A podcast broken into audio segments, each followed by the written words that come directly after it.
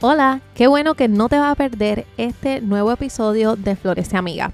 Florece existe para equipar a mujeres a través de una comunidad cercana. Nuestro enfoque principal es que puedas aprender más sobre el carácter de Jesús, que encuentres tu propósito y que juntas podamos influenciar nuestra comunidad. ¿Cómo lo logramos? Amándote justo donde estás, sin filtros. Espero que disfrutes este episodio Síguenos en nuestras redes sociales a través de florece.amiga y espero que puedas ser inspirada y motivada a hacer las manos y los pies de Jesús aquí en la tierra. Mi nombre es Loraima y voy a estar contigo leyendo Primera de Pedro 2 en este segundo episodio de Primera de Pedro. En Primera de Pedro 1 aprendimos que esta carta la escribió Pedro a los creyentes que habían sido dispersados a través de todo el mundo y estaban bajo una intensa persecución. Sabemos que si alguien entendía esto, era Pedro. Pedro había sido golpeado, amenazado, encarcelado por predicar la palabra de Dios y él sabía lo que costaba permanecer firme y sin perder la esperanza en ese proceso.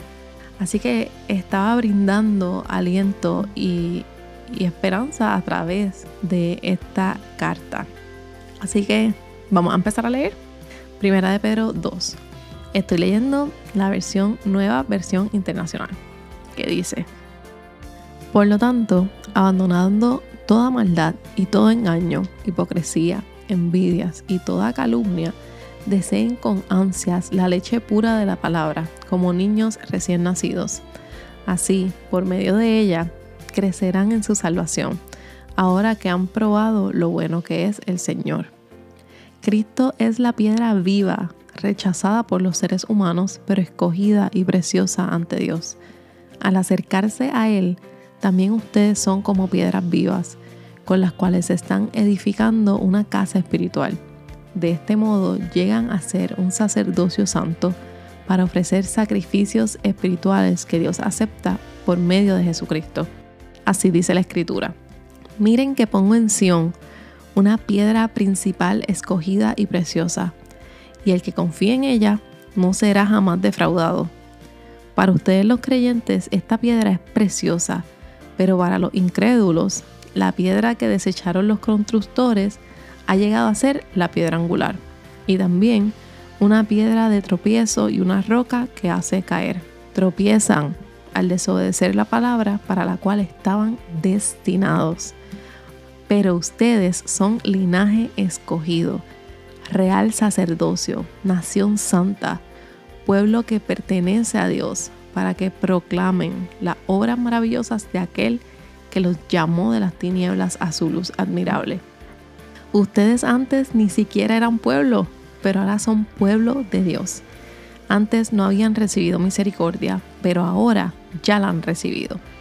Queridos hermanos, les ruego, como extranjeros y peregrinos en este mundo, que se aparten de los deseos pecaminosos que combaten contra la vida. Mantengan entre los incrédulos una conducta tan ejemplar que, aunque los acusen de hacer el mal, ellos observen las buenas obras de ustedes y glorifiquen a Dios en el día de la salvación. There's so much to unpack aquí. Esto es desde el versículo 1 hasta el versículo 12. Y la realidad es que estamos viendo a Pedro impulsar y, darle ejemplo a esta comunidad que está siendo perseguida de las diferencias entre el pueblo escogido y aquellos que no ven a Dios como su Salvador. Lo vemos con el ejemplo de la piedra. So Pedro explica que para los creyentes la piedra es una piedra viva, es una piedra preciosa, es como decir un diamante.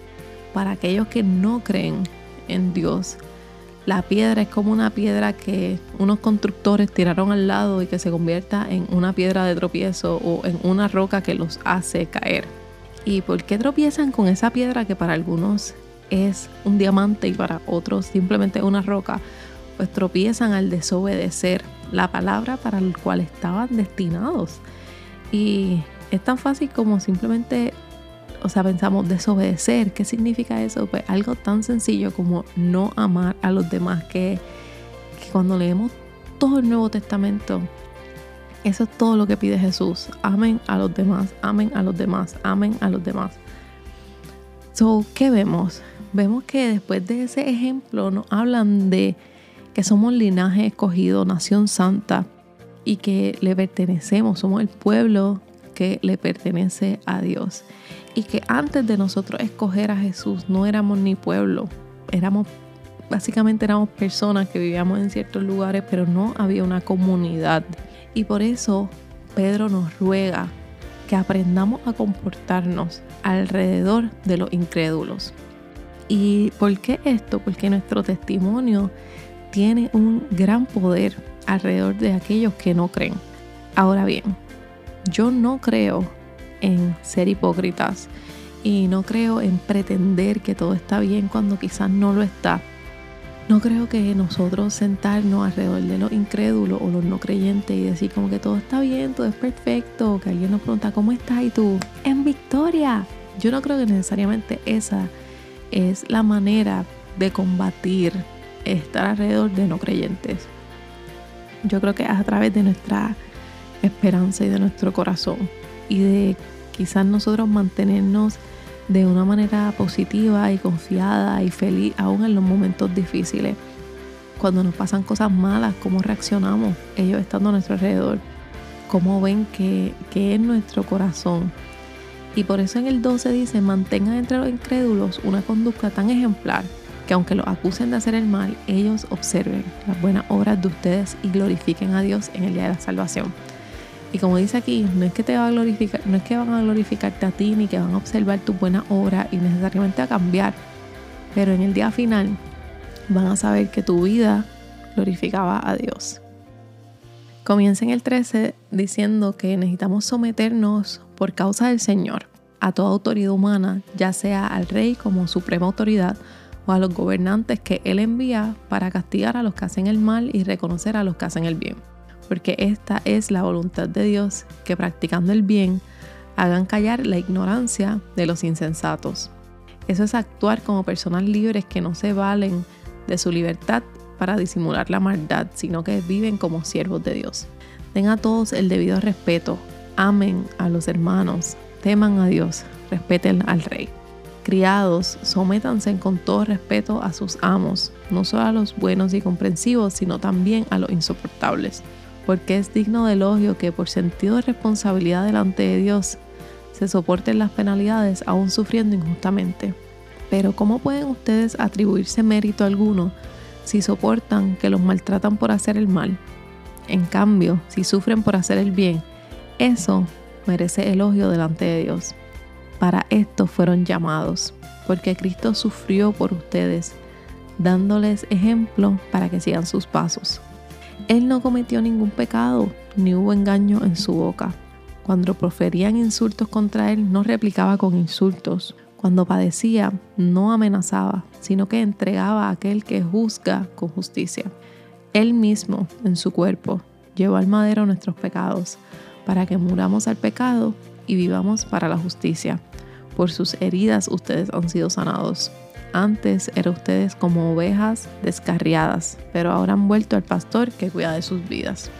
Esta porción, ¿verdad? a partir del versículo 13, nos da varias enseñanzas y tengo que admitirle que me he tardado mucho en leer y leer esto y encontrarle un sentido en la actualidad, especialmente toda esta sección de que nos tenemos que someter a la autoridad humana y que eso es algo que Dios quiere que hagamos.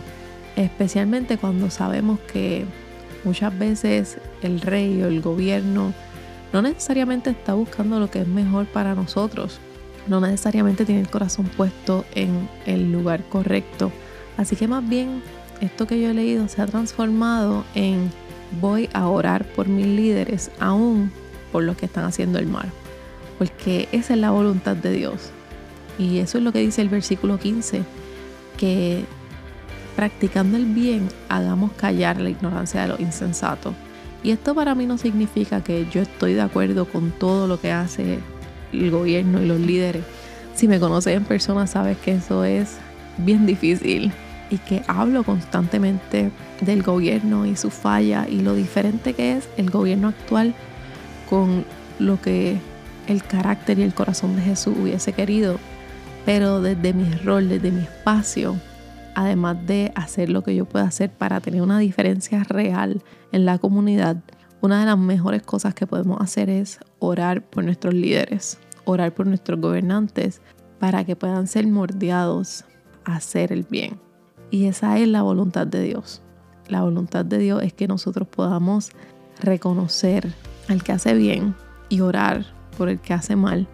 Y eso es empezado a entender que eso también es hermoso, que al hacer eso estamos honrando la petición de Jesús que es amen a los hermanos, ámense los unos a los otros. Cuando pienso en que Dios nos pide como que sométanse a lo que están haciendo, sométanse a su trabajo, sométanse a lo que han decidido hacer, yo no lo veo como quizás sé esclavo de eso, sino ten sentido de responsabilidad delante de Dios, porque tú eres la luz en cualquier espacio en donde estás. Sométete a hacer la diferencia en esos espacios, porque quizás tú eres la única Biblia que esas personas van a leer. Ese sentido de responsabilidad de que yo quiero hacer todo como si fuera para Jesús. Todo, todo lo quiero hacer como si fuera para Jesús. Por eso en el 19 nos dice que es digno de elogio aquellos que soportamos y que sufrimos injustamente cuando, cuando es injustamente, porque ¿cómo va a atribuirte mérito si estás sufriendo por algo que necesariamente hiciste mal? Si estás haciendo todo bien y aún estás sufriendo injustamente, eso tiene mérito porque lo estás haciendo por responsabilidad delante de Dios. Y saber que no somos los primeros en experimentar eso, porque Jesucristo también sufrió por nosotros. Y Él nos ha dado el ejemplo para que podamos seguir sus pasos. Cuando Jesús era insultado, cuando era señalado, Él no repetía lo mismo, Él no insultaba cuando era insultado, sino que se entregó a la justicia y su acto cambió la historia del mundo. Él mismo a través de su cuerpo glorificó al Padre y lo hizo por nosotros. Por esas heridas, por esa decisión de someterse, hoy hemos sido sanados a través de esas llagas, de esas heridas, de ese sacrificio. Así que antes éramos ovejas algaretes, pero ahora somos ovejas con un pastor que cuida de nuestras vidas. Y eso es una gran noticia. Así que amiga, mi invitación para el día de hoy es que sepas que lo que Jesús hizo en la cruz lo hizo por ti y por mí.